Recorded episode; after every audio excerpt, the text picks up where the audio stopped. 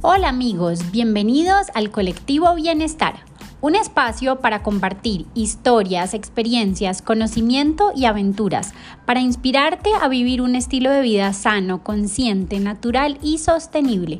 Yo soy tu anfitriona, Adriana Amador, cocinera apasionada y health coach, y junto con expertos en el mundo del bienestar y la alimentación saludable, te invitamos a sintonizarte con esta comunidad. Muchas gracias por pasar este tiempo conmigo. Bienvenidos.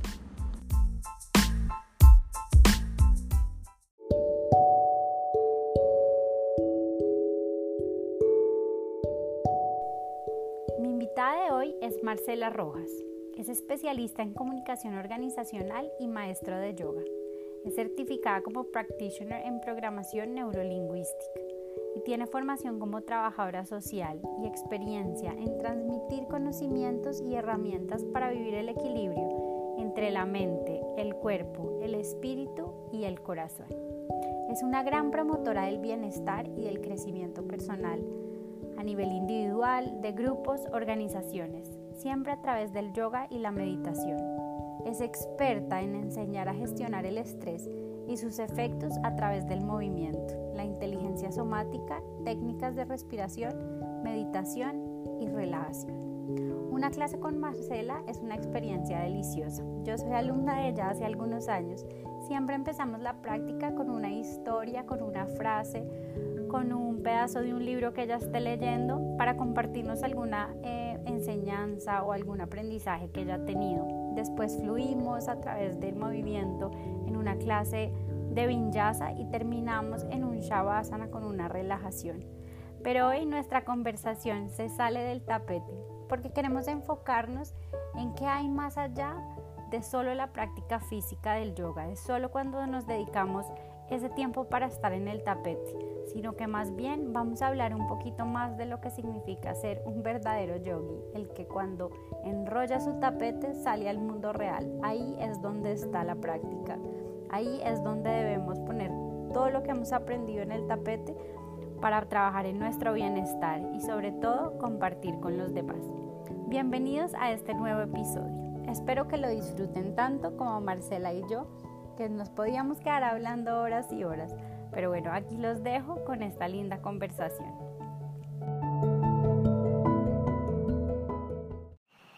Hola Marce, ¿cómo estás? Bienvenida a mi podcast de Colectivo Bienestar. Feliz de tenerte acá conmigo y que hablemos un poquito sobre mm, un tema que a mí me encanta y del que he aprendido mucho de ti, que es el yoga y sobre todo de mm, un tema que no muchas veces eh, tenemos en cuenta cuando practicamos yoga y es que, eh, que va más allá del tapete de yoga. Pero antes de eso me gustaría de todas formas que nos digas para los que no saben, porque hay muchísima gente que hace yoga, pero realmente no tiene ni idea qué es el yoga. Ok, pues Adri, primero que todo un saludito para ti, para toda tu audiencia eh, maravillada de estar en este proyecto tan hermoso de Colectivo Bienestar. Me honra mucho la invitación. Y sí, muy interesante. Eh, actualmente el boom del yoga y pues como que todo el mundo recomienda yoga, pero muchas veces desconocemos y qué es eso. Incluso hay tanto desconocimiento que a veces se puede confundir con una religión o con ejercicio fitness o, eso es para gente que sea hiperflexible y que quiera entrar al circo del sol, ¿no? O sea, como que hay una confusión allí. Y el yoga realmente es una disciplina milenaria. Esta disciplina pues existe hace mucho tiempo al servicio de la humanidad. Es... Em, casi que una ciencia, ¿no? Enfocada en tu propio bienestar.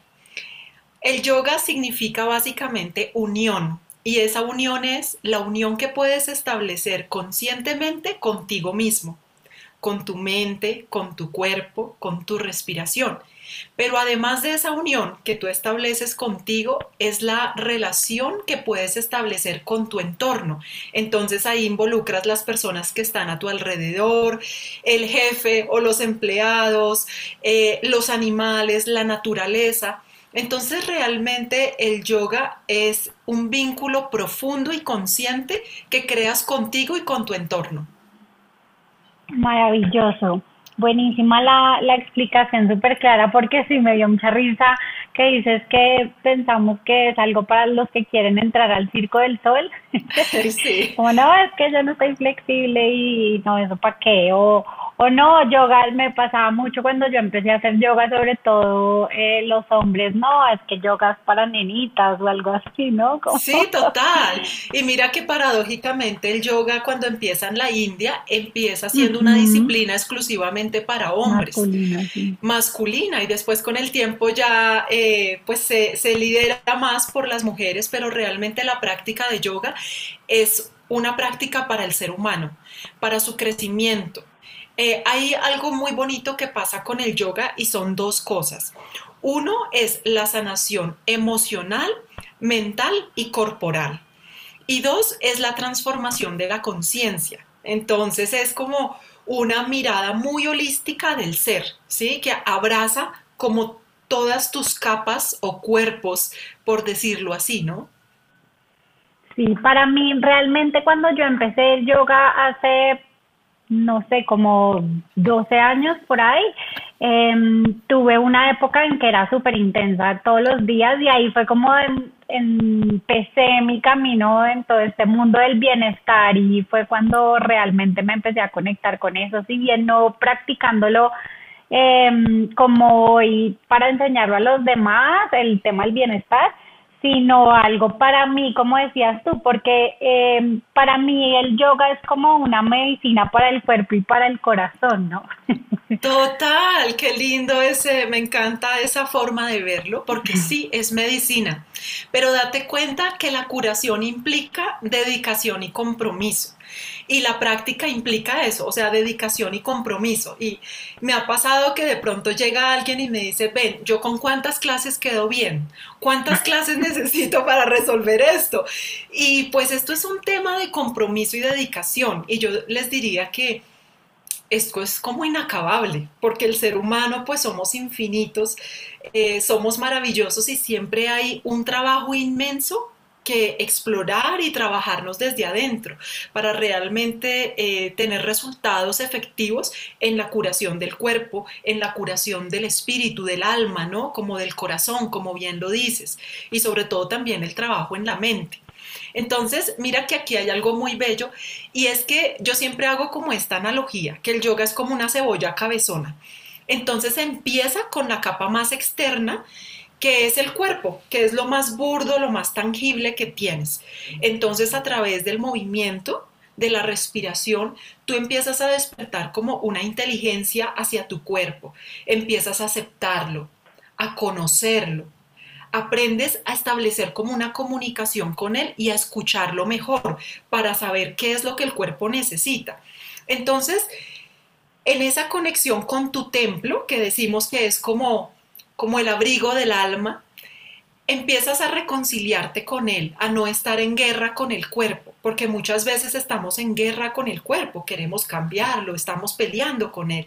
Entonces cuando empiezas a reconciliarte con él en esa relación tan bonita que trae la práctica de conciencia, pues empiezas a ir a capas más profundas, hablando de la cebolla, como ya empiezas a ver tus emociones, el cuerpo mental, de cómo es que tu mente funciona, cuáles son tus creencias, para ir a capas todavía más profundas y más sutiles como el espíritu. Entonces realmente la práctica de yoga permea como transversalmente todo lo que somos como seres humanos, ¿no? Y algo que me llamó la atención que decías de la persona que te decía, bueno, ¿con cuántas clases quedo yo? Y es que realmente sí es inacabable porque como te contaba, yo cuando empecé a hacer yoga me metí así, pero intensamente todos los días. Ya básicamente me paraba en un dedo. Yo empecé súper tiesa porque era cero físicamente flexible y mentalmente también.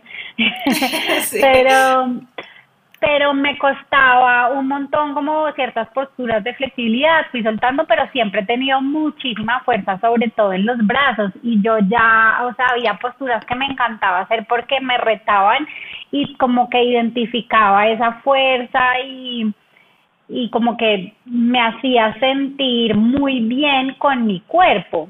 Em, hoy en día, o sea, como que desde un buen tiempo de practicar eh, yoga, pues digamos que físicamente las posturas, porque pues ya ahora hablamos de, de por fuera del mat en el resto de la vida, pero hoy en día es como si hubiera echado para atrás y vuelto a empezar cuando retomé las clases, sobre todo contigo, como que uno dice, uff, estoy tiesa, no doy, no puedo hacer las posturas y yo antes básicamente me paraba en la nariz y hoy en día me cuesta.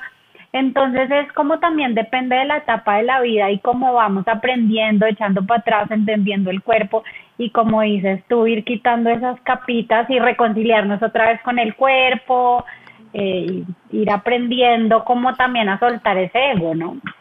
Claro, y eso, mira, eh, te iba a decir exactamente eso, cuando practicamos desde el ego, pues esto se vuelve una competencia contigo mismo, ¿no? Y una, o sea, un reto y un desafío que si hoy logré ya casi hago la pincha mayurásana, pues en la próxima voy a hacer el escorpión y entonces se vuelve también un reto físico y algo muy lindo que la propia práctica te enseña es a soltar el ego y a darte cuenta para ir llegando más al corazón de la práctica. Y como tú dices, y siento como que me devolví, y yo te diría, más bien avanzaste, porque lograste identificar que no que la práctica no es desde el ego y que claro, el cuerpo te da posibilidades cuando tú lo entrenas y efectivamente puedes pararte en la coronilla de la cabeza nada más, sin apoyar las manos ni nada más. Y qué maravilla también eh, poder disfrutar nuestro cuerpo y darle todo ese movimiento y, o sea, no estoy en contra de eso, eso me parece también eh, bellísimo eh, a través de la práctica de asanas, que son las posturas. Pero también es muy bello cuando nos damos cuenta que la práctica tiene un significado más profundo y que puedes trascender tu cuerpo, trascender las posturas y realmente llegar al corazón de la práctica, que es ese camino de transformación y de autoliderazgo finalmente, ¿no? Donde empiezas también a ver, ven, yo puedo trabajar mis creencias, puedo observar mis hábitos mentales. Decía Buda, ni tu peor enemigo puede hacerte tanto daño como tus propios pensamientos. Entonces llegar a ese cuerpo mental, wow, eso también es otro descubrimiento. Entonces yo creo que eh, algo que puede pasar muchísimo en alumnos es que llegan primero como con ese reto del cuerpo y después se dan cuenta que hay otras claves más profundas y que puedes abrirte a esa gracia eh, y a ese camino de transformación. Entonces ahí el yo empieza a traerte nuevas enseñanzas y, y algo que quería como dejar claro es que tú no debes adaptarte al yoga, sino el yoga es tan amplio y tan sabio que siempre se adapta a ti. Entonces, dependiendo la etapa de vida que estés viviendo, si estás adolescente, si estás al final de tus años, si estás en una edad muy activa, eh, si estás con mucha energía o, o enfermedad, lo que estés viviendo. La práctica siempre tiene como un espacio para ti y tú puedes practicar desde la meditación, desde el yoga restaurativo, desde el yoga dinámico y retador. O sea, siempre hay posibilidades, ¿no? Eso, eso me gusta mucho, cómo te abraza y cómo te sostiene la práctica, ¿no? Eh, date cuenta las mamás embarazadas también, como cómo también la práctica las atrapa. He tenido muchas personas que salen de una cirugía o que están pasando por una lesión física o una lesión en su corazón y llegan a través de la práctica a cómo reparar y restaurar eso y encontrar su propio camino.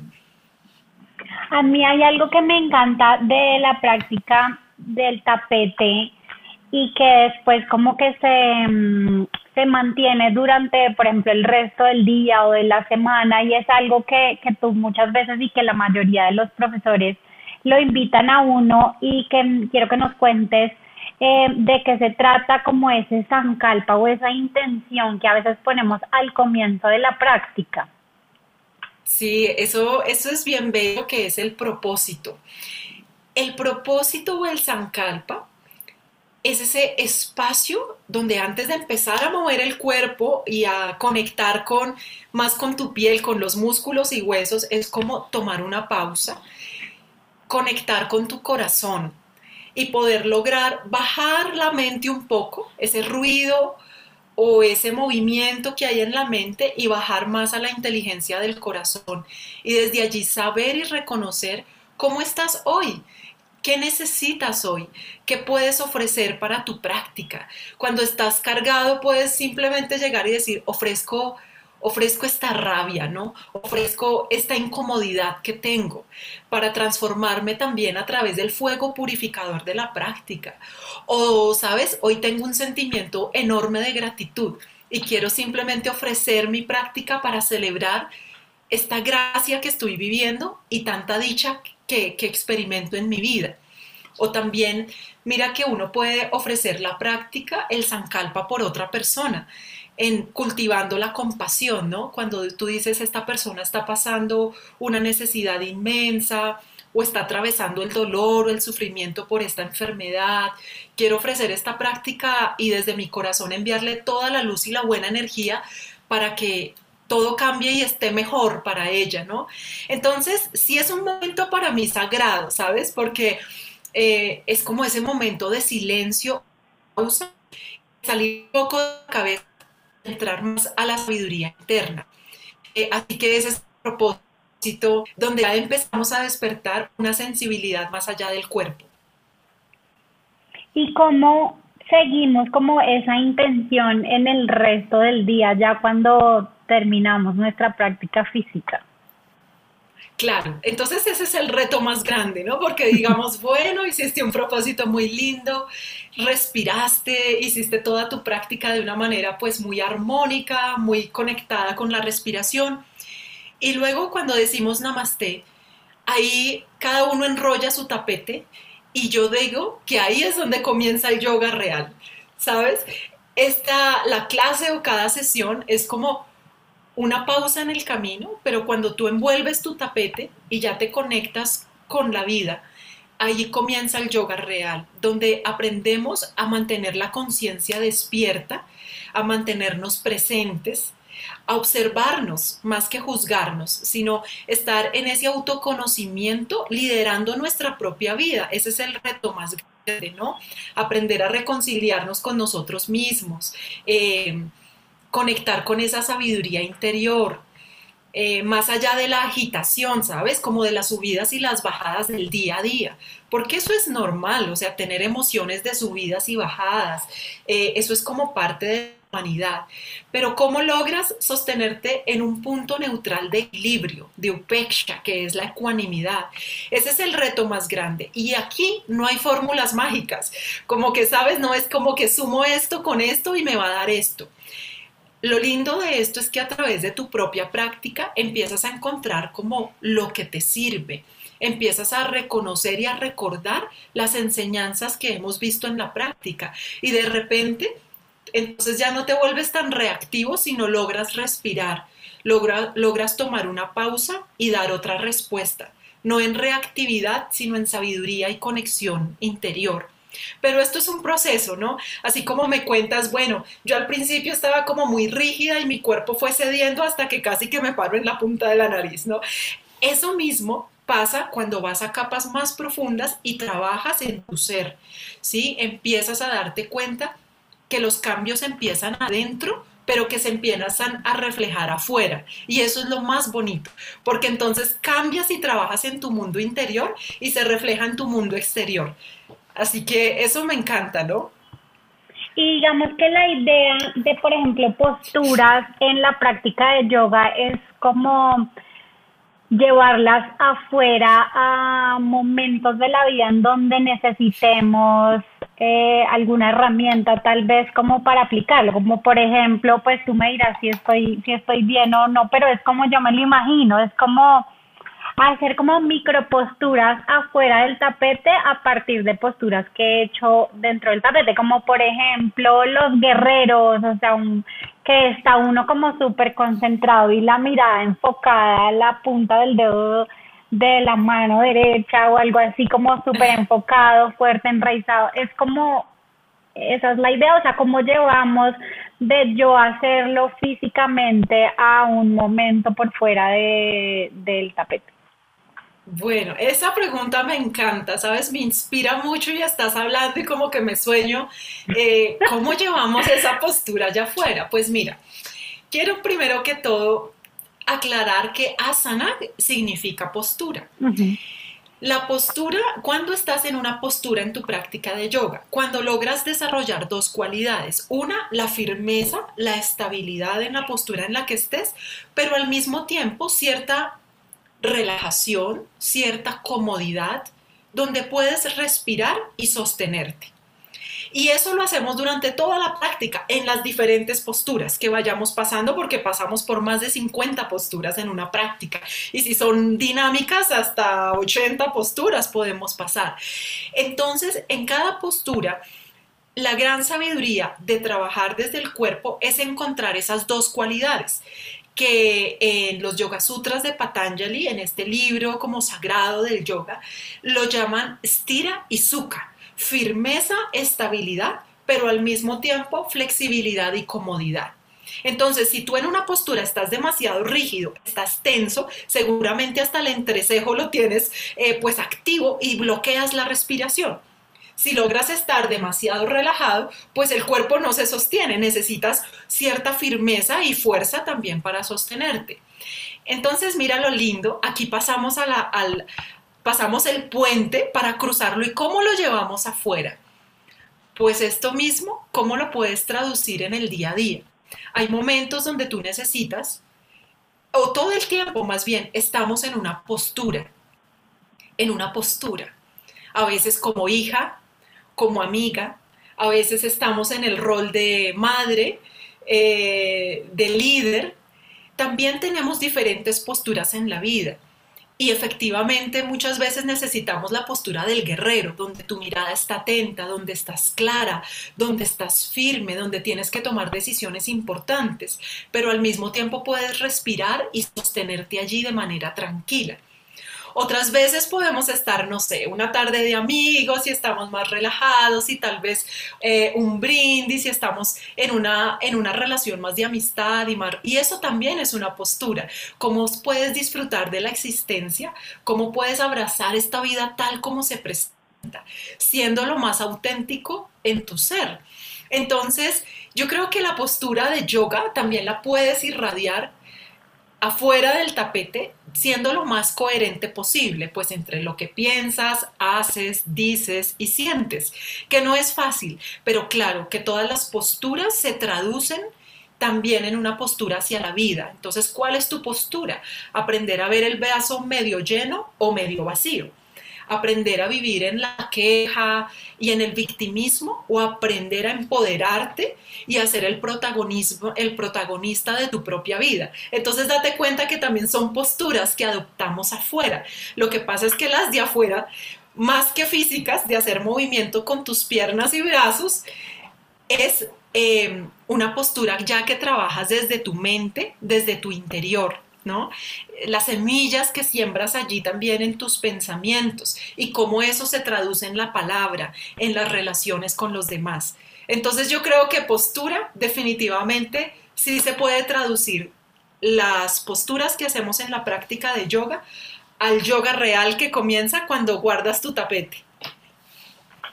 Hay otra cosa que a mí me gusta mucho de mm, eh, pues la una de, de las como aspectos del yoga y es la ahimsa, la no violencia, porque muchas veces decimos, no, es que es un super yogi, porque precisamente es súper flexible o hace un montón de posturas o es un profesor que al que van, eh, no sé, mil alumnos a una clase y es súper popular o lo que sea, es que es un super yogi.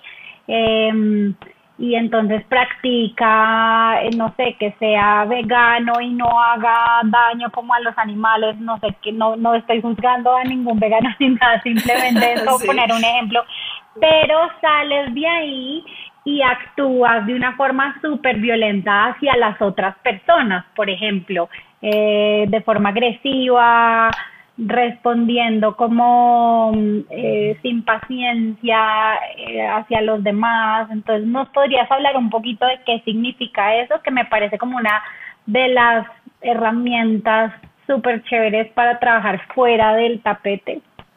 Claro que sí, mira que el ahimsa es uno de los principios de yoga importantes em, y está relacionado, la palabra a es sin, entonces himsa es violencia, o sea, ahimsa sin violencia.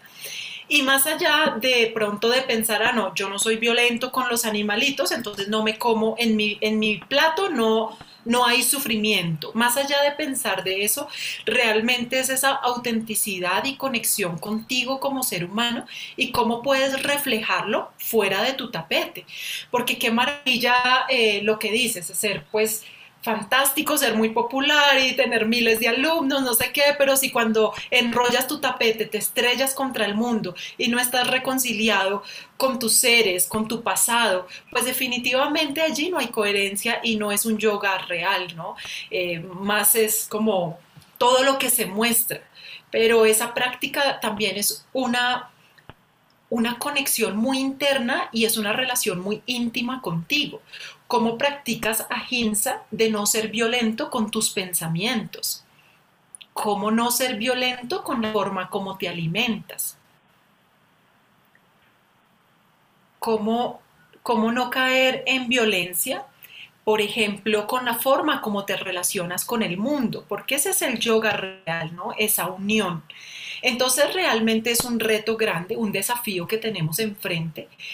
Eh, ser yogis y llevar estas prácticas como ahimsa, como practicar la verdad, la autenticidad, eh, la moderación, eh, el equilibrio y bueno, ese contento realmente hacia la vida externa, ¿no? No solamente dentro del tapete. ¿Qué otras herramientas para ti o cómo podemos de otra forma llevar el yoga fuera del tapete, digamos, en un plano un poco más espiritual? Claro, aquí yo invito realmente a la responsabilidad personal. Cuando nosotros nos hacemos responsables de nosotros mismos, pues definitivamente nos reconciliamos con, con nuestro pasado, con las heridas, eh, con todo aquello que haya dejado como una huella de dolor. Cuando te haces responsable de ti, pues dejas de eh, darle la culpabilidad al mundo eh, que te rodea por todo lo que eres, no, más bien tomas las riendas y yo les diría que una herramienta importante es eso, o sea, tomar las riendas de tu vida, ser responsables, mirar hacia adentro. ¿Sí? Porque aunque nos cueste a veces reconocerlo, nosotros somos los responsables de nuestra felicidad y también de nuestro sufrimiento. Y llegar a esa conciencia, yo creo que es un gran camino hermoso de autodescubrimiento. En nosotros conviven la enfermedad y también la cura. Entonces, wow, abrir esa conciencia y realmente eh, practicarlo, ser disciplinados en ese compromiso de responsabilidad con nosotros mismos, pues es un gran comienzo. ¿Podrías de pronto compartirnos un poco de, eh, pues yo sé que debe ser una historia muy larga y pues lo hemos hablado varias veces, pero ¿cómo llegaste tú al yoga y cómo te ha funcionado, te ha servido a ti precisamente para eh, físicamente y eh, emocional o espiritualmente llevarlo al resto de tu vida? Claro, eh, mira, yo diría que el yoga llegó a mi vida en un momento en que yo trabajaba en una empresa, como en una parte ejecutiva, y simplemente eh, quedé embarazada y entonces aquí en el edificio donde vivía había en el salón comunal, llegaba una señora dos veces a la semana y daba clases. Y a mí siempre me llamaba la atención, me daba curiosidad. Y alguna vez establecí una comunicación con ella, me invitó a sus clases y quedé atrapada, como que me encantó.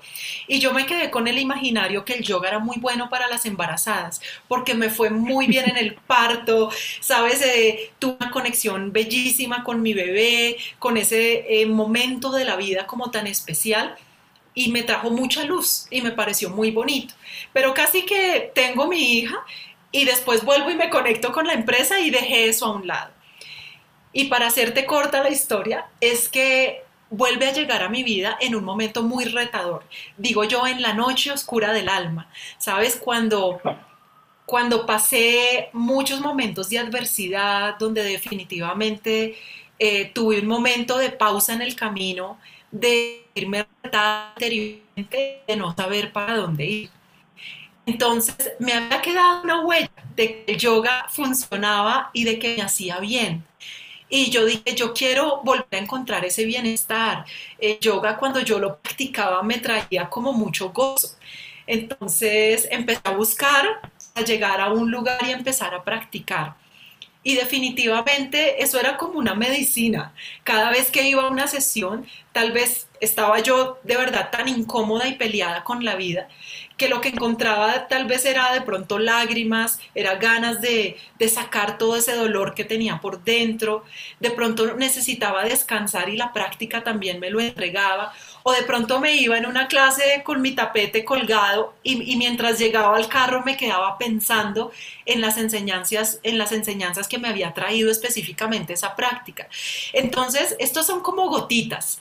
¿Sabes? Como que no es que vas a una clase y como que, guau, ya, eh, me iluminé, sino realmente es un proceso de curación. Y cuando abres tu mente, tu corazón y dispones tu cuerpo para eso, pues definitivamente ahí ocurre la magia. Entonces yo te diría que la primera cosa que, que o el primer paso que podemos dar es abrirnos a la experiencia, ¿sí? Tener una clase, o sea, dar ese paso y darle la oportunidad a la práctica para entrar en esa comunión con todos los, pues con todos los beneficios que finalmente se adquieren. Qué chévere, sí, muchas personas llegan al yoga precisamente por porque están embarazados, ¿no? Porque piensan que físicamente va a ser algo beneficioso y bueno, la sorpresa que se llevan después sí. lo, lo más lindo de esto, imagínate que es que cuando logra atraparte la práctica y tú encuentras que aquí puede haber un estilo de vida que puede ser parte de tu hábito para cultivar tu bienestar, pues definitivamente ya nunca más te alejas de él, porque lo vas a practicar de alguna manera. De alguna manera vas a estar cultivando la conciencia a través de la meditación, de la respiración, de la práctica física, ¿no? De alguna manera, como que ya se queda dentro de ti. Hay otra herramienta, o, no sé cómo se llamaría, digamos que técnicamente correcto, que es em, la respiración y cómo cuando hacemos esta práctica de respiración, cómo nos ayuda después Em, por fuera del tapete en otros momentos o otras oportunidades del día que necesitamos como tal vez aterrizar en algo o traer calma o de pronto energía. Mira, definitivamente es que vivimos como respiramos. Date cuenta que cuando estamos estresados, angustiados, casi que ni respiramos, más bien respiramos por sobrevivir y ni nos damos cuenta, se vuelve eso como automático.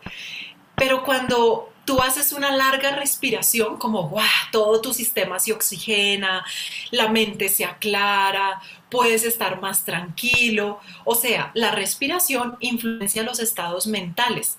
Pero además de influenciar tu mente, la respiración pues trae beneficios para tu cuerpo.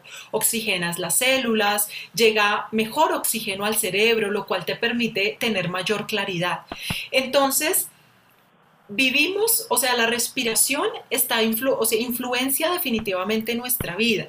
Cuando tú en práctica empiezas a descubrir que estabas respirando muy poquito, dices, wow, yo tengo una capacidad realmente enorme para respirar. Entonces es como un reencuentro con tus pulmones y darte cuenta que tú puedes enseñarle o recordarle a ellos que, claro, que puedes usar toda esa capacidad. ¿Y eso para qué sirve? Porque cuando estés afuera del tapete y estés estresado, no sepas qué hacer, esa es la única solución es una buena respiración. Hay momentos en que no sabes ni qué hacer. Respira y todo vuelve a la calma. Respira y tu mente se aclara. Respira y tu estado nervioso cambia. Todo vuelve a un equilibrio, como a un sentido más claro. Y estamos a eso de una respiración. Entonces, cuando en la práctica lo llevamos como un hábito, y cultivamos diferentes tipos de pranayamas, que, que se le llama así como al, al área del yoga que se dedica a la respiración, al estudio de la respiración, pues definitivamente cuando estás afuera colapsado, de alguna manera sabes que tienes herramientas y que puedes tomarte tres o cinco respiraciones profundas y automáticamente neutralizas ese estado alterado, ¿no? Y puedes llegar un poco más fácil a tu centro. Y eso te va a permitir, pues, sortear mejor la situación, gestionar mejor el estrés. Entonces la respiración es muy clave. Yo te diría que incluso a los niños desde pequeñitos deberíamos estarles recordando que una herramienta que tienen dentro de sí es la respiración. Cuando no ganen el juego, cuando estén nerviosos porque tienen un reto enfrente, eh, estamos a una respiración de volver a estar en nosotros y de reconocer ese aliento de vida, ¿sabes? Como este presente. Ahí está, con una respiración. Ay, quiero compartirte una ahora que traes, hablas de los niños de algo que es más lindo que, mm, pues mi mamá también es eh, alumna de, de Marce y, y, mm, pues hacemos clases diferentes, pero hay muchas herramientas que nos compartes en común. Y mm, con mi mamá le enseñamos a mis sobrinos una herramienta que tú nos mostraste para cuando uno está como alborotado o como ansioso. Y pues sabes, los niños a veces están como locos Em, y entonces le enseñamos la de me calmo, me calmo, me calmo, ah, hago una pausa, respiro y me centro. Y esto viene pues como están ustedes solamente oyendo, pero tiene pues los gestos y verlos hacer ya es divino. Obvio, a veces lo sentí, me calmo, me calmo, me respiro y me pero como que por lo menos lo hacen consciente y es una herramienta súper chévere porque, oye, acuérdate, ¿qué fue lo que te enseñé para respirar? Sí, me calmo, me calmo, y lo hacen y es divino, pues que obviamente a veces cuando son tan chiquitos sentarlos, bueno, vamos a meditar 10 minutos y eso que mi sobrino a veces me dice, ya hacen, porque me dicen, ya hacemos mindfulness y yo, bueno, dale, pon el muñequito este que respira, entonces nos podemos hacer a veces ejercicios, pero eh, la, la respiración, hacerla con ellos, eh, me parece mm, súper importante y súper chévere para, para poder compartir un poquito de lo que uno aprende y pues como Genial. enseñarle a los demás, ¿no? Pues mira, esto mismo que estás haciendo con tu familia, con tus sobrinos, es llevar el yoga fuera del tapete y poderlo también transmitir a otros, eh, a, primero a través del ejemplo, ¿no? Pues porque a través de nuestra propia experiencia, del ejemplo, entonces otros empiezan a llegar y a decirte, hey, estás más radiante, o tú qué estás haciendo, cómo haces para manejar a ese cliente en esa tranquilidad y en esa sabiduría. Entonces, eso se empieza a ver hacia afuera y eso es como el regalo más lindo. Entonces otros empiezan como a interesarse y a querer saber, venga, pero ¿cuál es esa receta que usted tiene? Porque la necesito para poder manejar toda esta situación. Entonces eso es un paso muy bello también compartirlo y quiero aclarar que Claro, yo la traigo a las prácticas de yoga, pero pues yo actualmente estoy estudiando PNL, programación neurolingüística, y eso es una herramienta que eh, la trabajamos desde la PNL, ¿no? Desde un ejercicio somático de cómo con tus manos puedes eh, como empujarlas hacia abajo, haciendo la relación como me calmo, ¿no? Como si con tus manos ayudaras a decir me calmo. Luego como una T con las manos diciendo pauso, ¿no? Pauso. Y luego al levantar los brazos al techo, respiro profundo y devolver las manos a tu centro del corazón en una oración es me conecto, ¿no? Con esa energía sagrada, con mi centro. Y claro, qué, qué, alegría y qué bonito esto que me cuentas, porque eso sí, eh, pues hay que tenerlo en cuenta para seguirlo compartiendo. Qué chévere. Sí, sí, ha sido una herramienta muy chévere para compartir con mis sobrinos. Quería hacerte una pregunta como volviendo un poco a la práctica y a la parte final, que pues es la postura más rica de todas y es el Shavasana. Pero para los que no hacen yoga, ¿nos podrías compartir qué es el Shavasana y para qué sirve. Que el otro día a mí alguien me decía como, oye, pero pues, y como que, que, que, que es el, o sea, ¿para qué el Shavasana y no echarse ahí casi que a quedarse dormido? Sí, esa, hay, hay camisetas de, de, yoga que tú dices, yo vengo a clase por Shavasana, ¿no? Porque terminamos amando ese Shavasana. Y bueno, para los que no hacen yoga, ¿qué es Shavasana? Es como la parte final de la práctica donde hay una relajación donde ya no mueves el cuerpo, donde ya no hay posturas, sino esa es la postura. Postura del cadáver es lo que significa, postura del cadáver. Se dice que es la postura más difícil de hacer. Entonces vas a decir, ¿cómo así? Si te estás tirado ahí en el piso, acostado, ya no tienes que hacer nada. Sí, es la postura más retadora, porque como un cadáver o como un muerto, se trata de no mover el cuerpo y de no mover la mente, de poderte desconectar por completo y simplemente relajarte y entregarte al presente y dejar que esa mente logre un estado de calma y de quietud. Por eso se dice que es la postura como más difícil de hacer y es muy, muy importante hacerla. Casi que si tú haces una práctica de yoga y no hay Shavasana, pues no hiciste yoga. Así te la voy a poner. hiciste otra cosa. Pero es para nosotros, o, sea, los profesores o los que estudiamos este camino, la práctica de Shavasana es como algo muy sagrado como que es importante cerrar y equilibrar toda la práctica a través de esa relajación, porque ahí tanto tu cuerpo físico se equilibra, ¿sabes? Llega como a un punto neutral, también la mente. Es como el momento en que se decanta todo lo que hiciste con tu práctica, es como la decantación y con, con eso de lo que te quedas, eso de lo que te quieres llevar. Entonces al final pues hacemos el cierre con el namaste eh, y pues ahí ya eh, se culmina, pero sí es una postura muy importante en la práctica. Así que así hagas 15 minutos de yoga, regálate uno o dos minutos de Shavasana.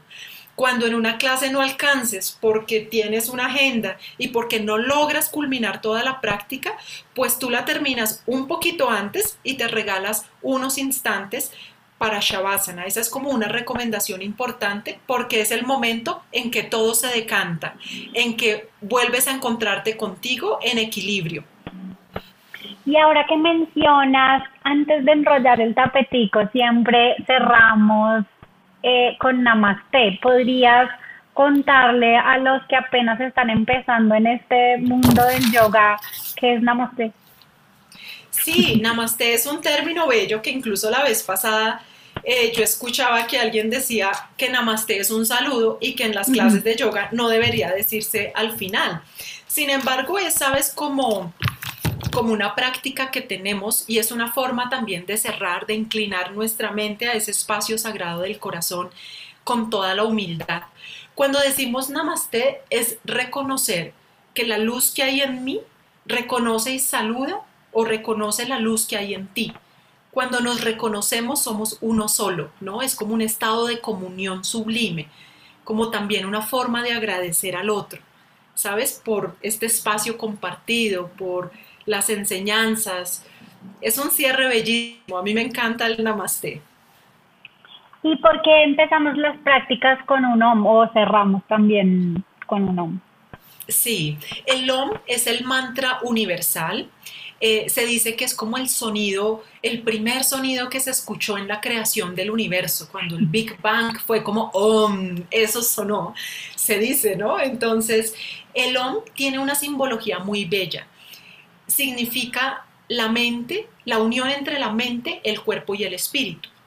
O lo puedes ver Padre, Padre, Hijo y Espíritu. Em, lo puedes ver también como la creación del universo o la creación de todo, el sostenimiento y la destrucción, porque todo es impermanente, como que siempre pasa por ese ciclo, creación, permanencia y destrucción. Entonces el OM es como esa comunión con el universo, esa comunión con tu ser, o esa comunión entre tu mente, cuerpo y espíritu.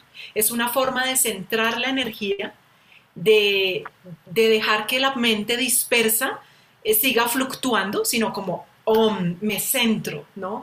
Me conecto y empiezo a fluir. Ese es el, el significado, ¿no? Es muy bello. Marcia, ¿hay algo más que nos quieres compartir sobre el yoga fuera del tapete que yo no haya preguntado o mencionado? A ver, yo te diría que mm, aquí es clave como en este, en este trabajo hacia nuestro camino interior, definitivamente trabajar en la meditación. La meditación nos ayuda a tener una mente más clara, a aprender a conocernos, ¿no? A sembrar más sentimientos, más pensamientos de esperanza, de gratitud, porque eso genera automáticamente como una química sanadora en el cuerpo.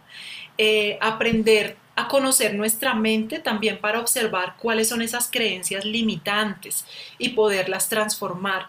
Entonces yo les diría que cultivar un cuerpo, claro, trabajarlo, quererlo con mucho ahimsa, con mucha gentileza, pero también trabajar la mente desde la meditación, la respiración, el autoestudio y definitivamente que nos podamos nutrir con diferentes prácticas que, te sumen, ¿no? En ese camino de, de felicidad, de transformación.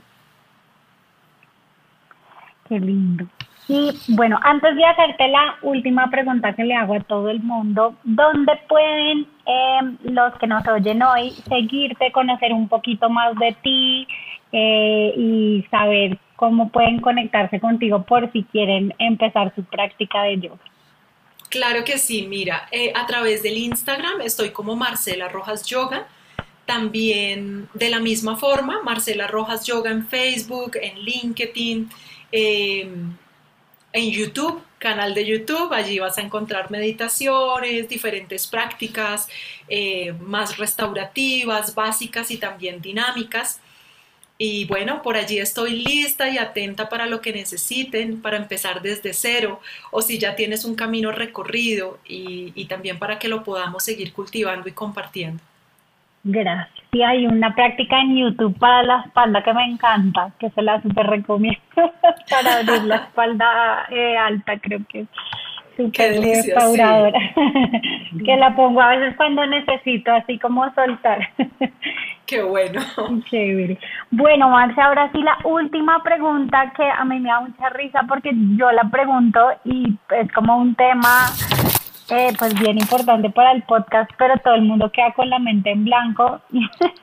y es qué significa para ti el bienestar, que nos digas en una frase, un párrafo o en pues, pocas palabras, qué significa para ti.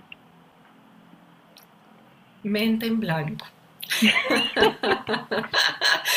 no, mira, Adri, el bienestar para mí está muy relacionado con ese camino de autodescubrimiento. Porque es que en la medida en que tú te conoces, en la medida en que te reconcilias contigo, pues vas a encontrar definitivamente un gozo, una dicha de vivir, de poder sortear la vida, tanto los aciertos y los desaciertos, poder atravesar la noche oscura del alma o poder disfrutarte con mucha plenitud la luz. Eh, porque esta vida como que, ¿sabes? Siempre vamos hacia arriba y hacia abajo, o sea, tiene fluctuaciones, la vida siempre está en movimiento. Lograr mantener como ese gozo y ese equilibrio en medio de la turbulencia, pues eso es un resultado maravilloso del camino disciplinado y comprometido que has tenido contigo. Y yo creo que allí definitivamente yo lograr y experimentar más el bienestar, donde sé que la vida no siempre es color de rosa, hay, hay rosa y hay diferentes gamas, pero lo, ¿cómo logro surfar la ola disfrutando incluso esos estados de a veces incomodidad? Cuando yo logro disfrutarlo, digo, qué maravilla, esto también va a pasar. ¿Y cómo puedo sostenerme y confiar en que el universo me sostiene para, con sabiduría, ¿sabes? Y con humildad, poder tomar mejores decisiones eh, o también aprender a estar en silencio y en quietud. Y yo quisiera, como, ¿sabes?, cerrar compartiendo un, significado de lo que es espiritualidad del maestro Tish que es muy bello eh, todos sus aportes, ¿no? Y él dice, la espiritualidad es un camino para generar felicidad, comprensión y amor, a fin de que podamos vivir profundamente cada instante de nuestra vida. Entonces, yo les diría que para mí la espiritualidad está muy vinculada con ese significado de bienestar. ¿Sí? ¿Cómo puedes lidiar con las dificultades de la vida generando paz, alegría y felicidad en el camino, ¿no? Eso es como, ¡ay, qué dicha! Eh, creo que puedo ser bienestar, ¿no? Marce, muchas gracias por compartirnos además ese mensaje al final tan lindo siempre para eh, los que no toman clase con Marce, siempre empieza con estos mensajes y frases súper inspiradoras y un tema para la clase. Eh, pues muchas gracias siempre, pues primero por haber compartido con nosotros hoy y compartirnos también siempre tus experiencias, todos tus aprendizajes y, y estas frases tan lindas que siempre sale uno todo inspirado para practicar yoga fuera del tapete. Qué delicia, de eso se trata y para mí también un gusto, Adri, eh, y para todos los oyentes, pues qué maravilla darnos también ese privilegio de, de compartir.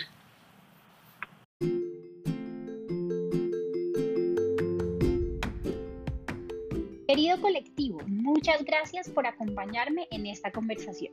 Te invito a suscribirte al podcast para que te lleguen todos nuestros próximos episodios Compártelo con tus amigos para que muchas más personas puedan hacer parte de este colectivo y seguir trayéndote a más invitados inspiradores. Sigamos la conversación en Instagram en arroba Adriana Amador raya el piso bienestar y en mi página web www.adrianamador.com. Hasta la próxima.